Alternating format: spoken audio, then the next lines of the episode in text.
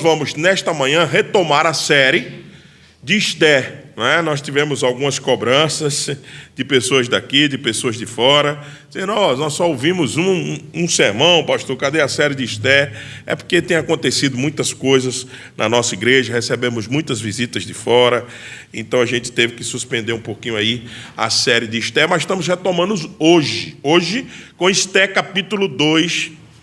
Vamos então é, entender um pouco a vida hoje, especificamente vivendo no mundo secular. Viver no mundo secular é o tema, subtítulo dessas, da nossa, do capítulo 2 da nossa série sobre o livro de Esté, não é?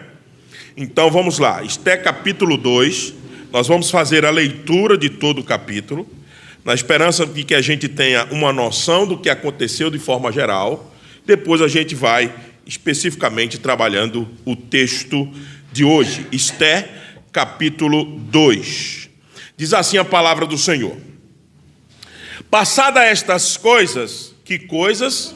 A resistência de Vasti, a gente vai falar isso, a resistência de Vasti de não aceitar o convite do rei Assuero para ser sua rainha ou continuar sendo sua rainha, já que ela já era, mas ela simplesmente desobedece ao rei Assuero. Passadas essas coisas, e apaziguado já o furor do rei Assuero, lembrou-se de Vasti e do que ela fizera e do que se tinha decretado contra ela.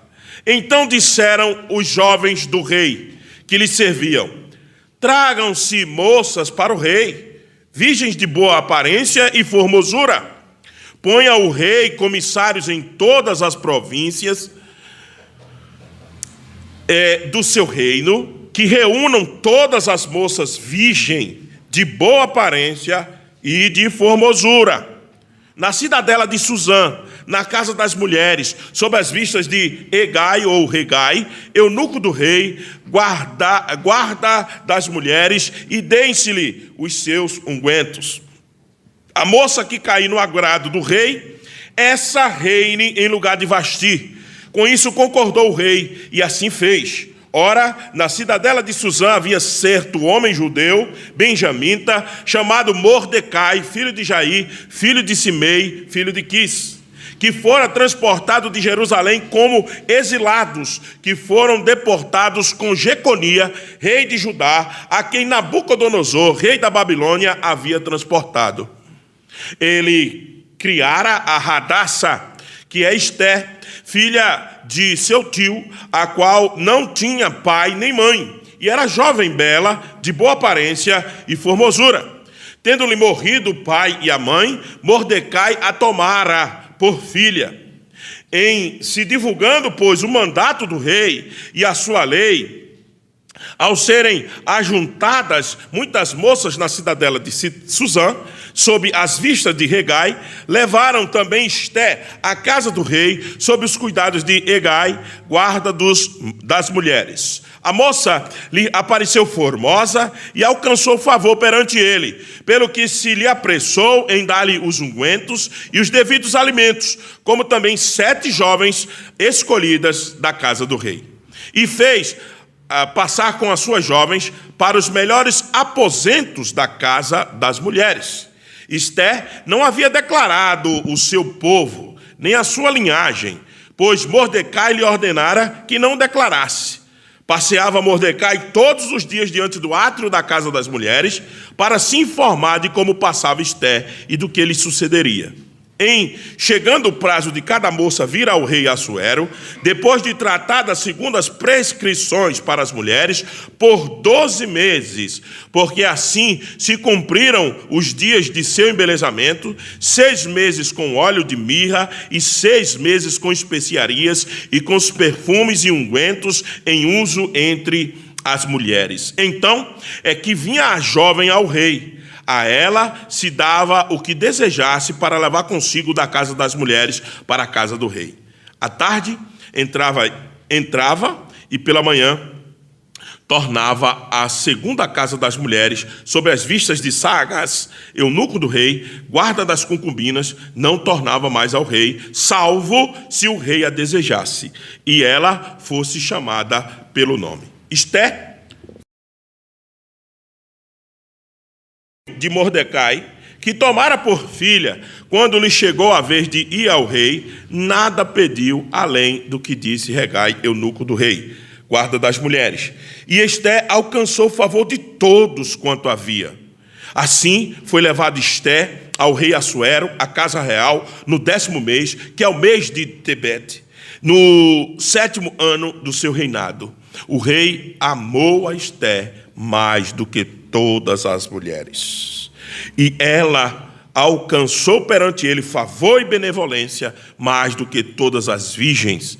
O rei pôs-lhes na cabeça a coroa real e a fez rainha em lugar de Vasti.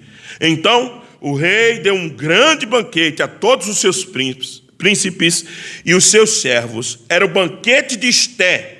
Concedeu alívio às províncias e fez presente segundo a generosidade real.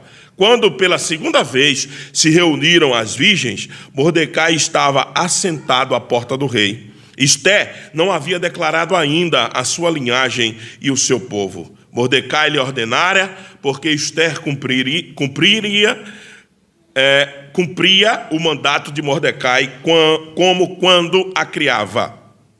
Naqueles dias, estando Mordecai sentado à porta do rei, dois eunucos do rei, dos guardas da, da porta, Bigtan e Teres, sobremodo se indignaram e, e tentaram atentar contra o rei Assuero.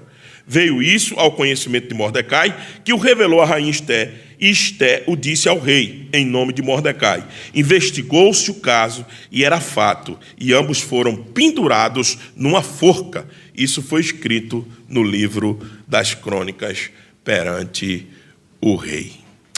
Que o Senhor não apenas aplique a sua leitura, a leitura da sua palavra, como também a exposição do texto, meus irmãos, em nossos, em nossos corações.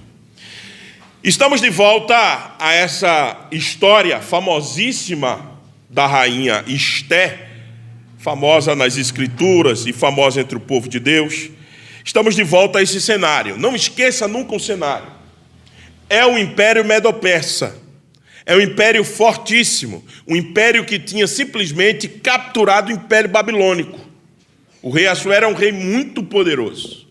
Ele, não esqueça, se lembra do verso 1? Como é que diz? Nos dias de Assuero, o Assuero que reinou desde a Índia até a Etiópia sobre 127 províncias.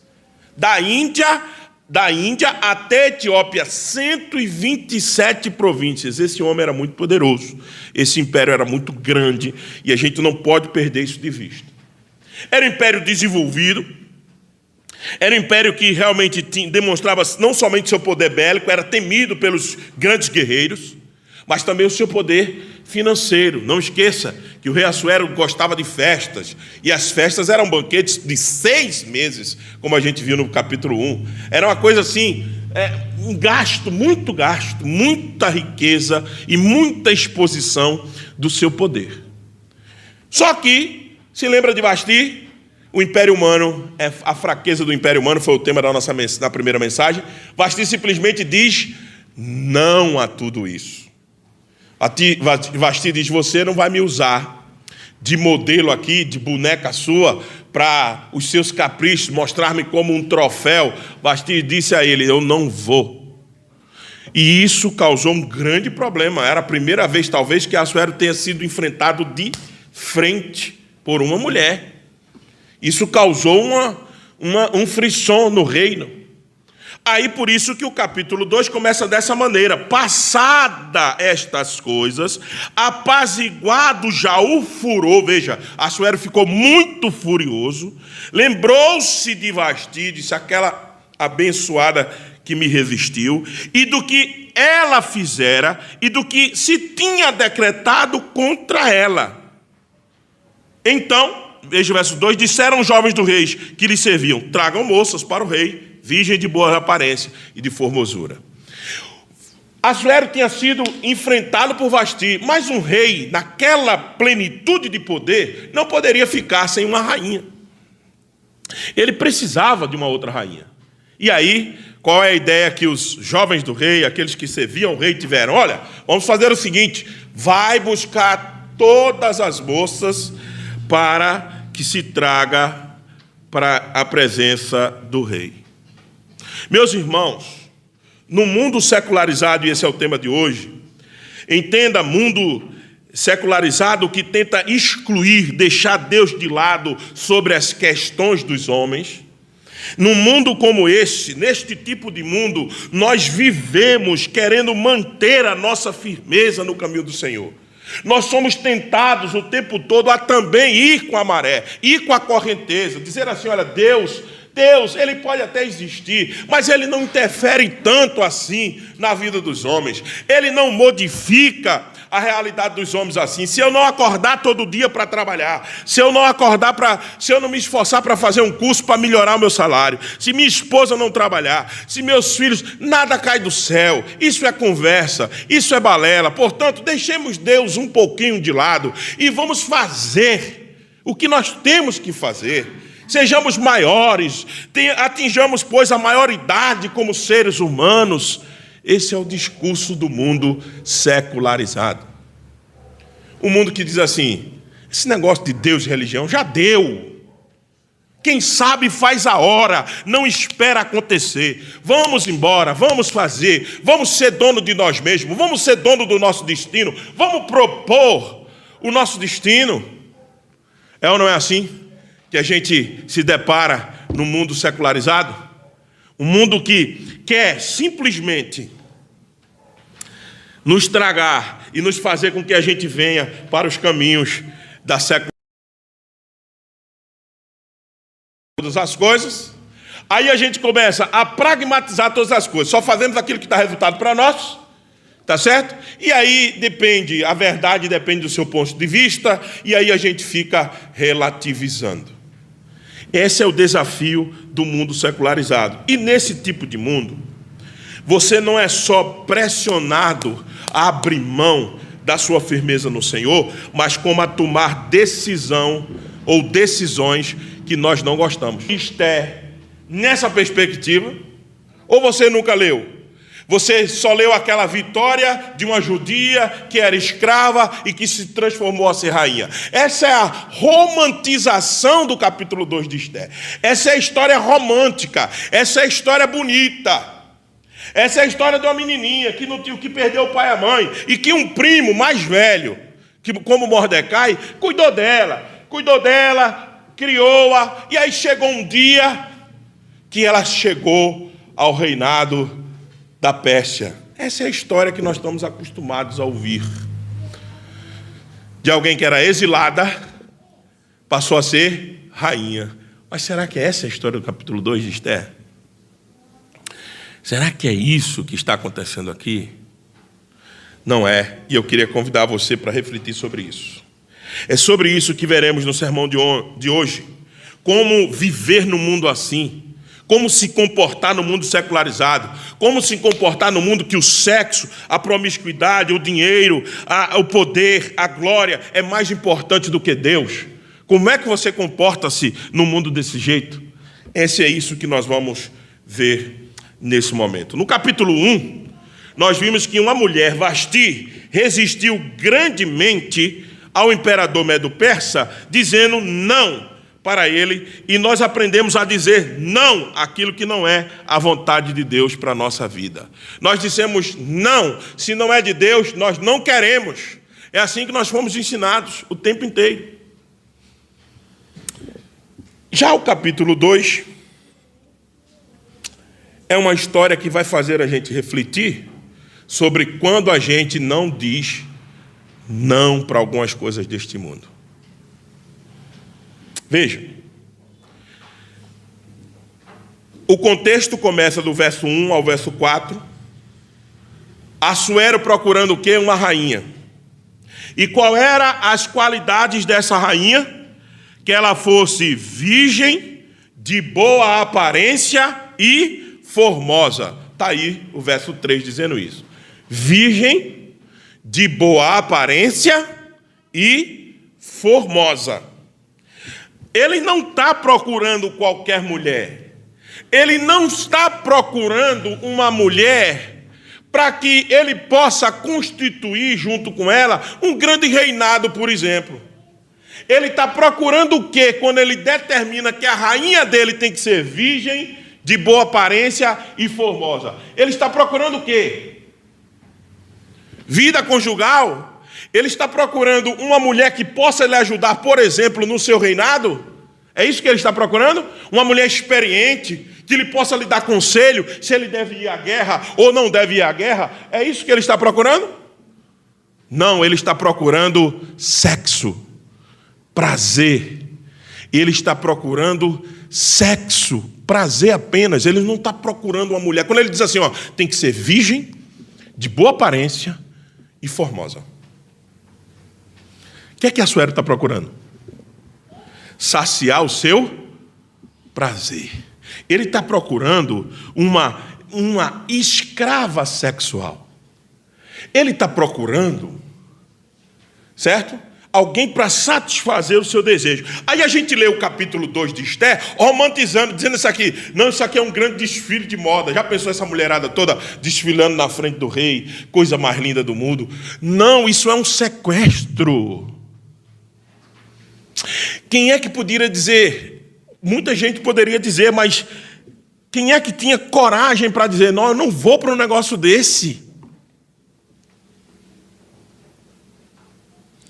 Então, do verso 1 ao verso 4, há um estabelecimento de como Assuero quer essa mulher.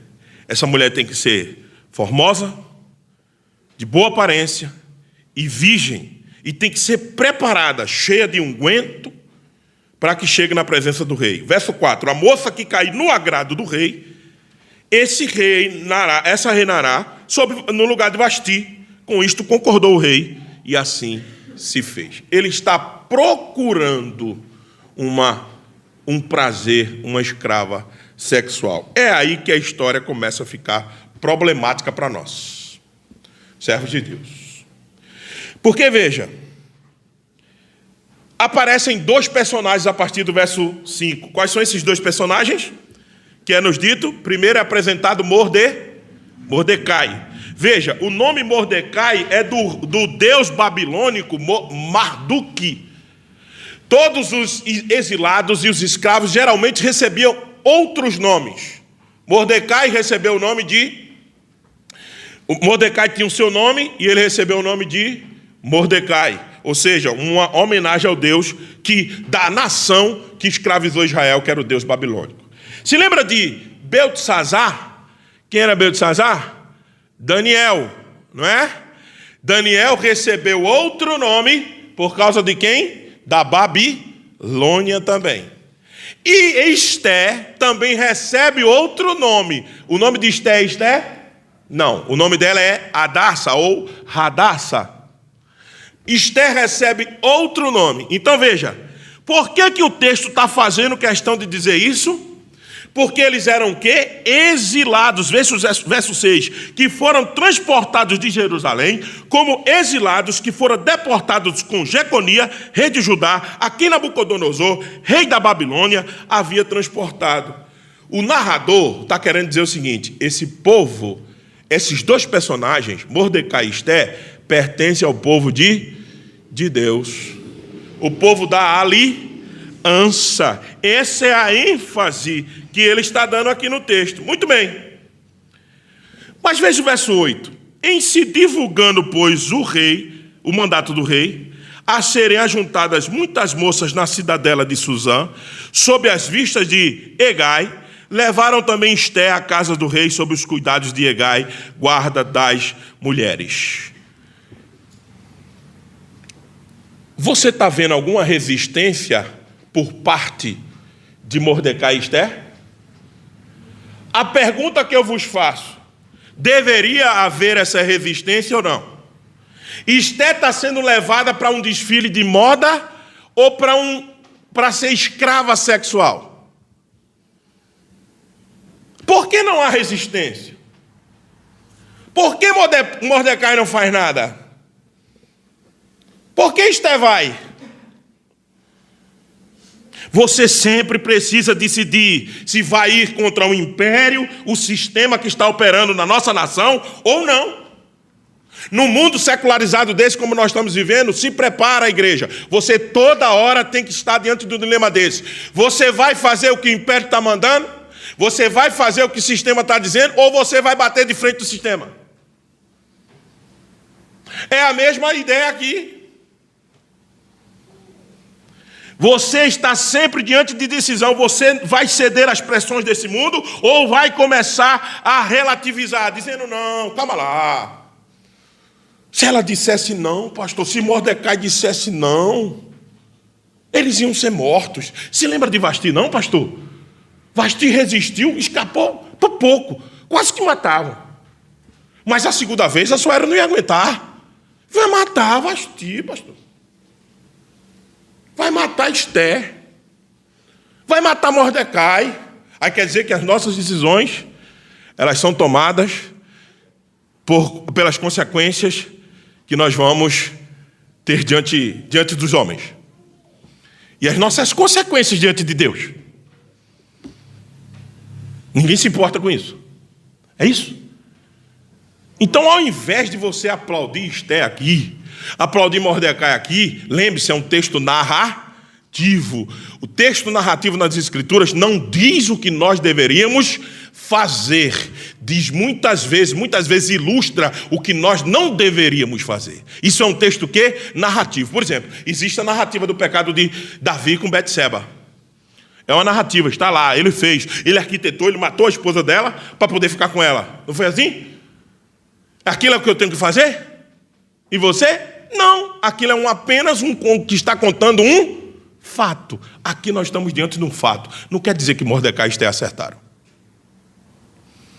Não quer dizer isso.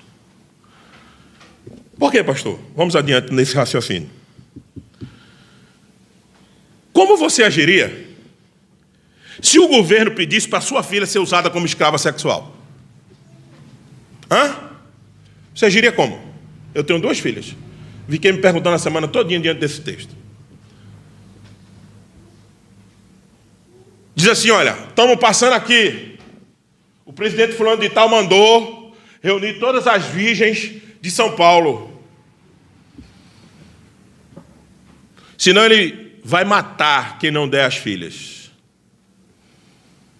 Você, pai, fazia o quê? Vamos ao contrário. Se teus filhos fossem recrutados, filhos homens, tivesse que ser recrutado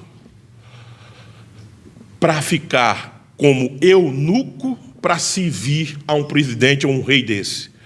Como é que você faria? Esse é o problema do capítulo 2 de Esther. Ninguém lê isso com essa visão. A gente só lê com a ideia: uma pobrezinha adotiva chegou ao reinado. Que glória! Não. Esté e Mordecai fizeram justamente o oposto que Daniel fez a gente aplaude Daniel, não aplaude? Capítulo 1, eita cabra macho, aquele Daniel disse: Eu não vou me mate. Sadraque, Mesaque e Abidinego disse: Eu não vou me curvar a Deus nenhum aqui. Você não exalta aquela história? E por que você aplaude essa? Tem uma incoerência da sua parte. Ou você aplaude a história de Daniel, ou aplaude a de Mordecai e Esté, porque elas estão em oposição nas Escrituras. Daniel disse: Não, eu não como, não. Pode me deixar sem comida. Das iguarias do reis eu não me contamino com esse reinado aqui. E Mordecai faz o quê? Manda Esther. E ainda dizem para piorar a situação, não diga que você é filha de Deus, não. Não diga que você é de Israel, não. Fique caladinho. Essa é a atitude correta cristã? No mundo secularizado? Fique quieta, não diga que é crente, não, meu filho. Que você pode perder o emprego. Não diga que é crente na escola, não. que os meninos vão tirar, vai fazer bullying de você.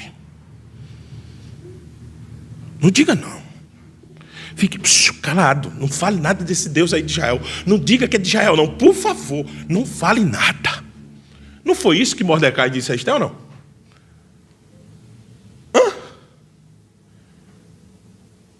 E não vamos aplaudir isso? Não, pastor, é o seguinte, o senhor está radicalizando demais, não é porque eles iam morrer. A Suéria ia acabar com eles, pastor.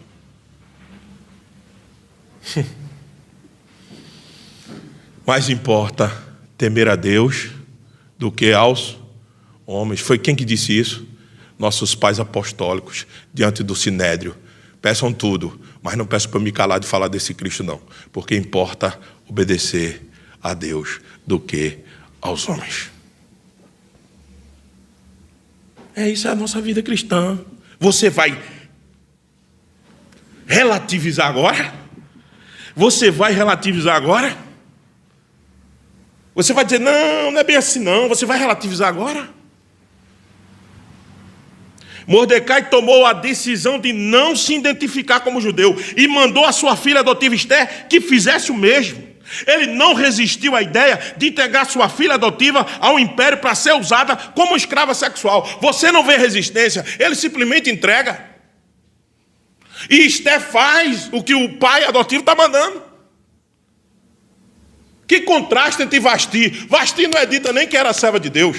Vasti não é contada nem no no meio do povo de Israel. Mas Vasti diz: Não, você não vai me usar. Aí os descendentes israelitas, o povo de Deus, chegam na situação do mundo secularizado desse e diz assim: pode me usar, fica à vontade. Você não está vendo o contraste? Capítulo 2 está contrastado com capítulo 1. Um. É Vasti contra Esther. E dessa vez, talvez uma ímpia se comportou mais decentemente do que uma filha de Israel. E a gente não olha para isso nessa história. Então veja. Mordecai, e ainda assim, depois de tudo isso, Esté alcança graça, favor, diante do guarda das mulheres. No verso 9, veja o verso 9. Como é que está dito lá? A moça lhe apareceu formosa, a quem? A Regai, que está no verso 8, que é o quê? Que é o chefe da guarda das mulheres. A moça lhe pareceu formosa e alcançou favor perante ele. É aí que o nosso texto vai ficando mais profundo. peraí, peraí, peraí. Com tudo isso, eles ainda alcançam a graça. Com tudo isso, eles ainda alcançam graça. O que, que Deus está fazendo aqui? O que, que Deus está ensinando a gente aqui, meus irmãos? Veja, verso 15. De todos as que viam, veja o verso 15. Esther, filha de Abiail, tio de Mordecai, que a tomara por filha, quando lhe chegou a vez de ir ao rei, lembre-se que eles ficavam lá reclusados, passando óleo de de mirra durante seis meses, e durante outros seis meses, outros tipos de óleo, ou seja, ainda era, era preparado, o objeto era ainda preparado para consumo. Isso é uma desgraça. Bota a menina lá, dá seis meses de boa comida para ela, muito óleo de um jeito, depois outra especiaria, preparando para ser usada. E o texto diz que ela achou graça. Todos os que viam, veja o verso 15. Esther achou graça e Esther alcançou favor de todos quanto havia. É aqui que o negócio vai ficando pesado para nós, que estamos lendo o texto dessa perspectiva. Espera aí, uma mulher está fazendo tudo errado que Deus mandou e está encontrando graça. Está encontrando graça. Encontrou graça dos guardas. Encontrou graça onde ela passava. E acima de tudo, encontrou graça de quem? Do rei. Veja o verso 17. O rei amou, mas tanta gente tem que amar Esther. Logo essa pecadora. Logo quem agiu contra Deus.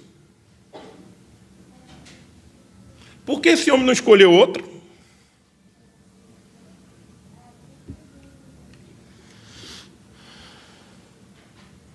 Esté alcançou favor de todos, inclusive do rei. O rei amou a Esté mais do que todas as mulheres. E ela alcançou perante ele favor e benevolência mais do que todas as virgens. O rei expôs-se na cabeça a coroa real e fez rainha no lugar de Vasti. Caminhos tortuosos, caminhos de pecado. Esté come a comida do rei não resiste à ideia de ser usada como escrava sexual, não se identifica como judia e nem como serva de Deus, porque a exilada Esté não agiu como Daniel, que não comeu a comida do rei, não se prostrou diante de rei nenhum, porque a exilada Esté não agiu como Daniel. Porque às vezes podemos ser jançados na fornalha de fogo quando a gente enfrenta o sistema.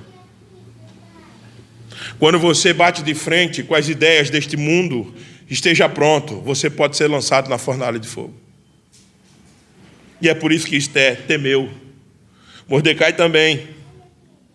Esté poderia alegar que não tinha escolha. Esté poderia dizer: Olha, eu não tenho escolha. Mas Vasti também não tinha. Daniel também não tinha, os três amigos de Daniel também não tinham. E por que, que eles se posicionaram diferente?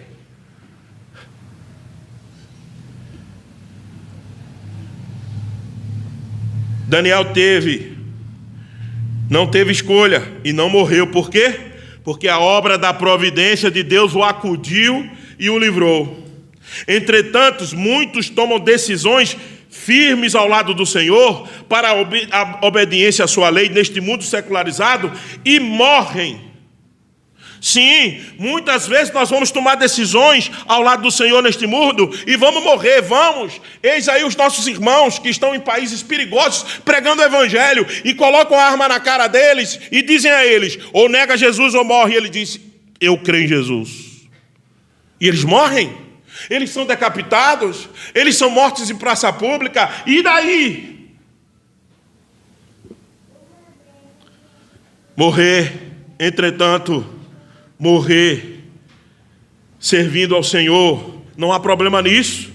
Deveria ser um privilégio morrer por fidelidade ao Senhor, e muitas vezes a gente não pensa nisso. Morrer pelo seu Senhor? Morrer pela causa dele? Você já imaginou que privilégio? Não, talvez seja atemorizante para você e para mim, mas para muitos irmãos era privilégio.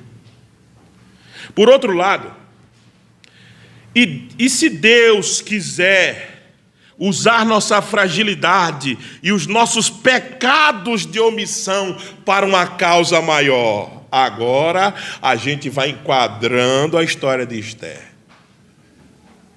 Se Deus, vou repetir. E se Deus quiser nossa, usar nossa fragilidade e os nossos pecados, porque Mordecai e Esté pecaram sim contra o Senhor. E usar os nossos pecados para uma causa maior.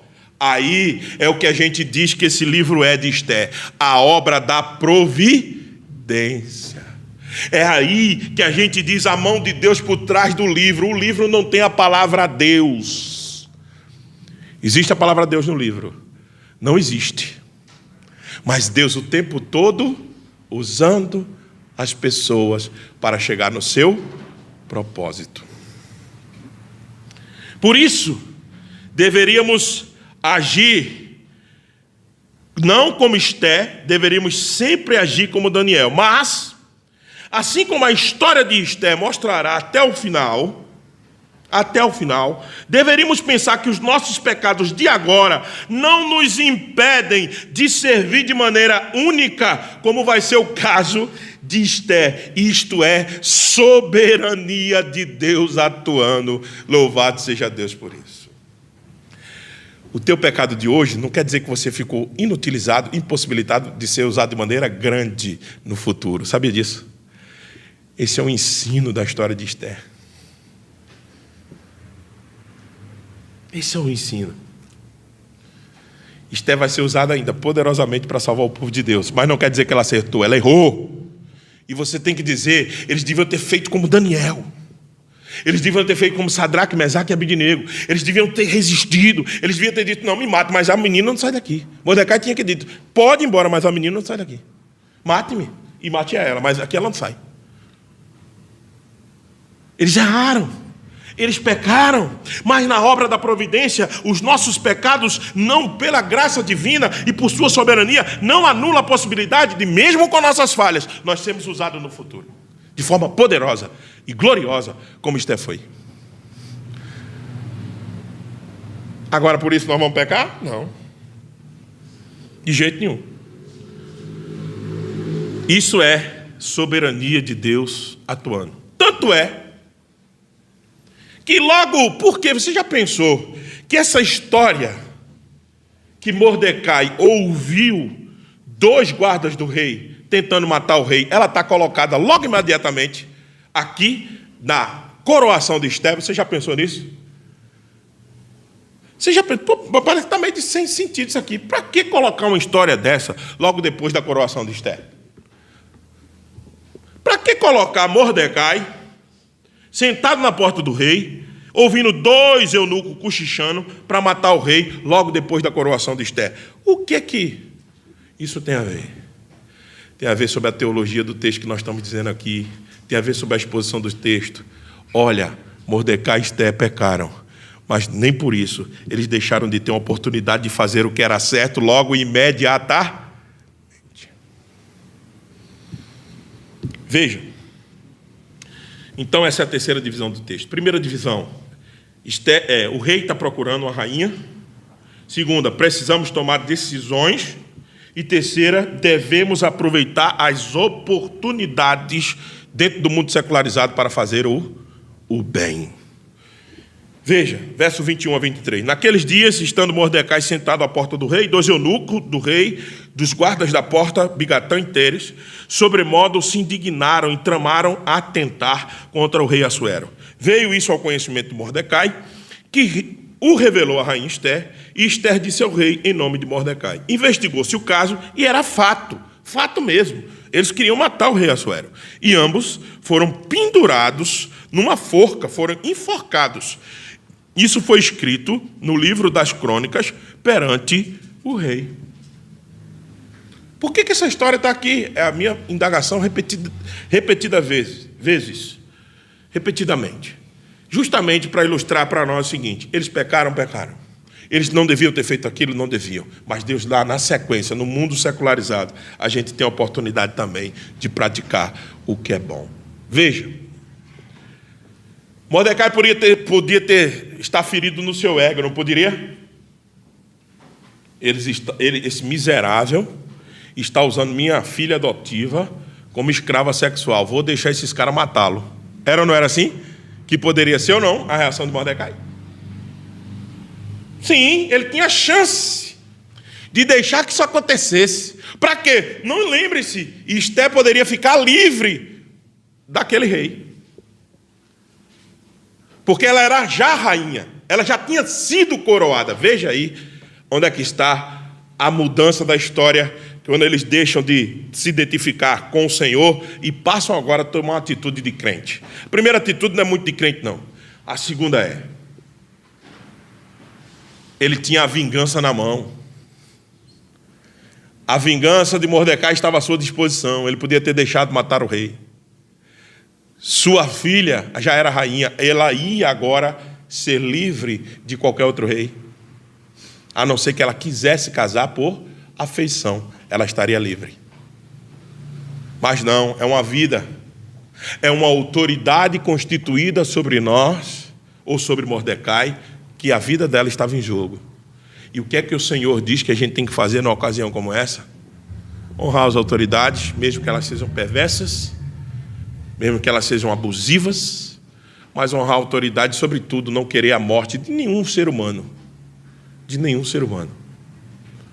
Mordecai chama Esther, diz: Minha filha, eu ouvir isso, fale para o rei para que ele se livre.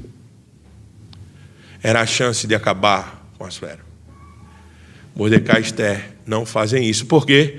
Porque, mesmo com os nossos pecados, neste mundo secularizado, nós podemos fazer coisas certas. Nós podemos fazer coisas certas. Então, meus irmãos, vamos para algumas aplicações para a gente partir para o encerramento. Eu queria dizer e reafirmar que não é fácil viver no mundo secularizado. Você sabe disso. Nós toda hora estamos lutando para ficar firmes ao lado do Senhor. Toda hora vem uma tentação. Toda hora vem um, um, um, uma proposta indecente para a gente sair do caminho do Senhor. E às vezes proposta de emprego, de coisas que nós estamos precisando. Aí é mais duro dizer não. É ou não é? A gente ouviu isso, um testemunho desse, de um dos nossos irmãos aqui, na escola bíblica, dizendo isso. Eu tinha que dizer não dentro do meu trabalho, porque não era o certo a fazer. Eu tinha que deixar de ganhar dinheiro, porque não era o certo a fazer. Isso é sério. Isso é muito difícil. Isso é duro para nós. Para mim é também. Mas aí onde é que está? Nós temos que buscar sempre sabedoria de Deus de como agir na vida deste mundo, na vida que estamos vivendo nesse mundo. Sempre sabedoria em Deus de como agir e não viva como alguém deste mundo. Você não precisa copiar os que não são de Israel. Você não tem compromisso com os que não são de Israel. Israel aqui como povo de Deus. Busque muito, meus irmãos, busquemos, pois, muita sabedoria para dizer não na hora que for preciso dizer não, para dizer talvez e refletir sobre a situação, e às vezes para dizer sim, não nas circunstâncias de Mordecai, de Mordecai e de Esther, mas sim porque não vai em contrário a nenhuma coisa estabelecida pelo Senhor e nem vai fazer mal a mim, nem à igreja e nem aos meus irmãos. Então entenda. Primeiro, busque sempre sabedoria, por quê? Porque decisões você vai ter que tomar. Sempre, sempre. Toda hora, é no trabalho, é na criação do filho, é na escola dos meninos, é na igreja, é na igreja, sabedoria também, de ter que tomar posições dentro da igreja.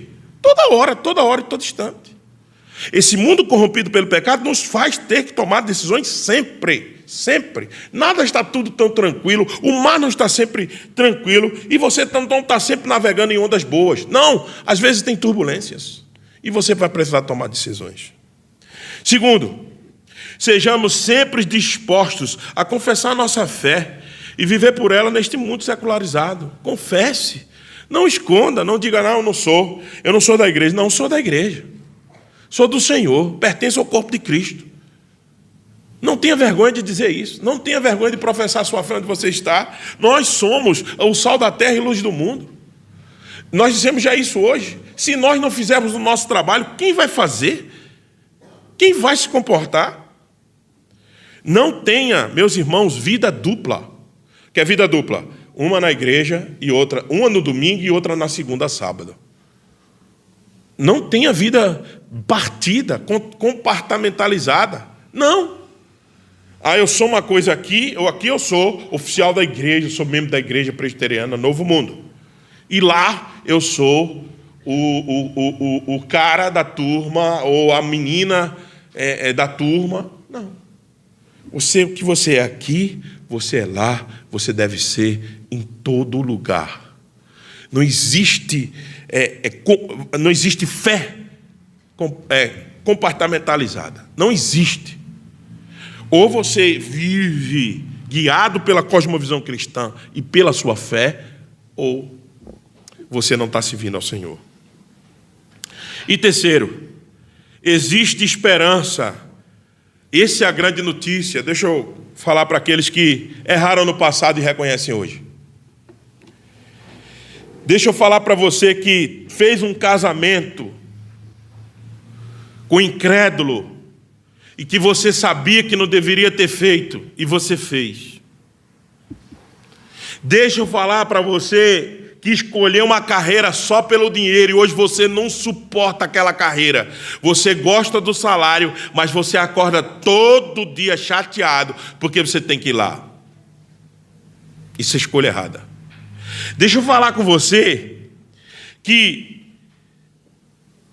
usou todas as decisões pensando única e exclusivamente em ser feliz e resolver os seus problemas, e agora você está extremamente arrependido disto. A boa notícia é que há tempo para você consertar tudo isso. A boa notícia é que Deus pode usar você na condição que você está e de maneira única.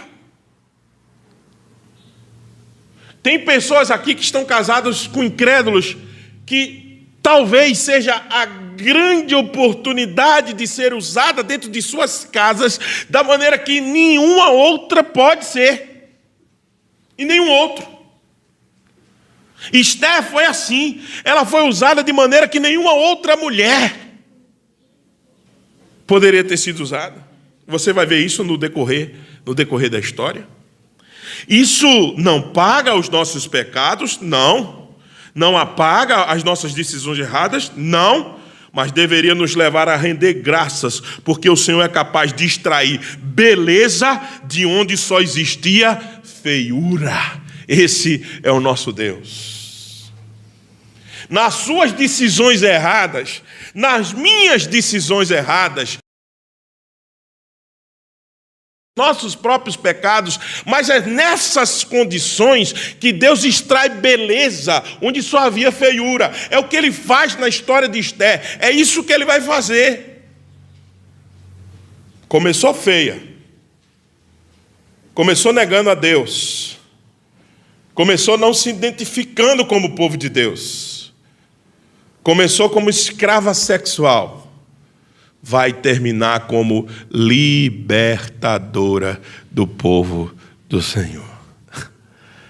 E isso não é pouco. Então talvez as tuas decisões tenham te levado até hoje, aqui, onde você está. E o que você faz com isso? Você volta no tempo? Você não pode voltar atrás. Você não pode voltar atrás. Você tomou as suas decisões. E elas têm consequência, tem, muito bem. Aí por isso você vai viver a vida inteira chateado, chateado, sofrendo, triste. Não. O Senhor está nos mostrando, através dessa história de Esther, que mesmo nas decisões nossas erradas, nós podemos ainda glorificar o nosso Senhor. Podemos ainda sermos usados, nesse ambiente de feiura, sermos usados para vermos a beleza que Deus pode fazer com a nossa vida ainda. Essa é a minha expectativa. Agora, tudo isso é possível por quê? Tudo isso é possível por causa da obra de Cristo na cruz do Calvário, meus irmãos. A graça que nos foi oferecida na cruz possibilita a mudança da nossa história sempre. Mesmo quando nós tomamos decisões erradas e pecamos contra Deus, a graça da cruz vem de volta e coloca a gente no lugar de novo, de restauração, de cundo Calvário é, sem dúvida nenhuma, o que me possibilita viver mesmo no mundo secularizado. Porque nesse mundo, aqui ou acolá, nós vamos talvez ceder algumas tentações. E vamos pecar contra o Senhor. Mas o Evangelho da Graça sempre nos é ofertado para que a gente relembre, relembre de que nós, em nós, não tem mérito nenhum, somente existe mérito na pessoa do Senhor Jesus Cristo. Lá na frente, lá na frente, Esté vai ter alguns tip, atos tipológicos que apontarão também para Cristo. Ela entrará na presença do Rei, intercederá pelo povo de Deus. Não é isso que Cristo fez? Entrou na presença do Rei do universo, nosso Deus e até hoje intercede por nós. Veja, uma escrava sexual que se permitiu a isso, uma exilada, vai agora, algumas atitudes dela vai ser comparada com Cristo. Isso é a obra da cruz. Isso é a obra da graça. Agora, por causa disso você vai pecar? Diz o apóstolo Paulo em Romanos capítulo 6: de modo nenhum.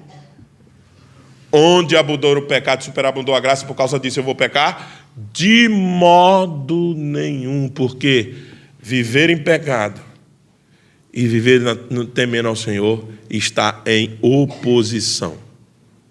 Então, Esté cometeu os erros delas, Mordecai também.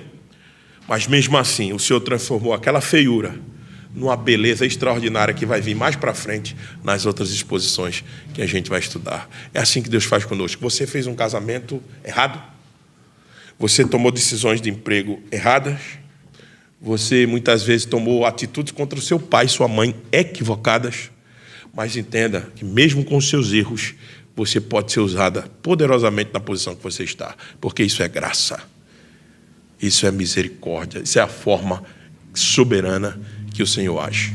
Então, que Deus nos abençoe, que Deus nos ajude a entender tudo isso, a pensar tudo isso. Queria propor que você fosse para casa e pensasse como é a sua atuação no mundo secularizado. Você é um na igreja e outro na rua? Você é um em casa e outro no trabalho? Se for assim, meus irmãos, nós temos que rever nosso comportamento. Nós somos o que somos. Quem nos define é o Senhor. E essa definição é que nós somos filhos de Deus, somos filhos da aliança. Estamos no mundo para ser sal e luz dessa terra. Portanto, façamos o nosso trabalho. Façamos o nosso trabalho para que Deus seja glorificado e nós também encontremos felicidade e gozo nele. Amém?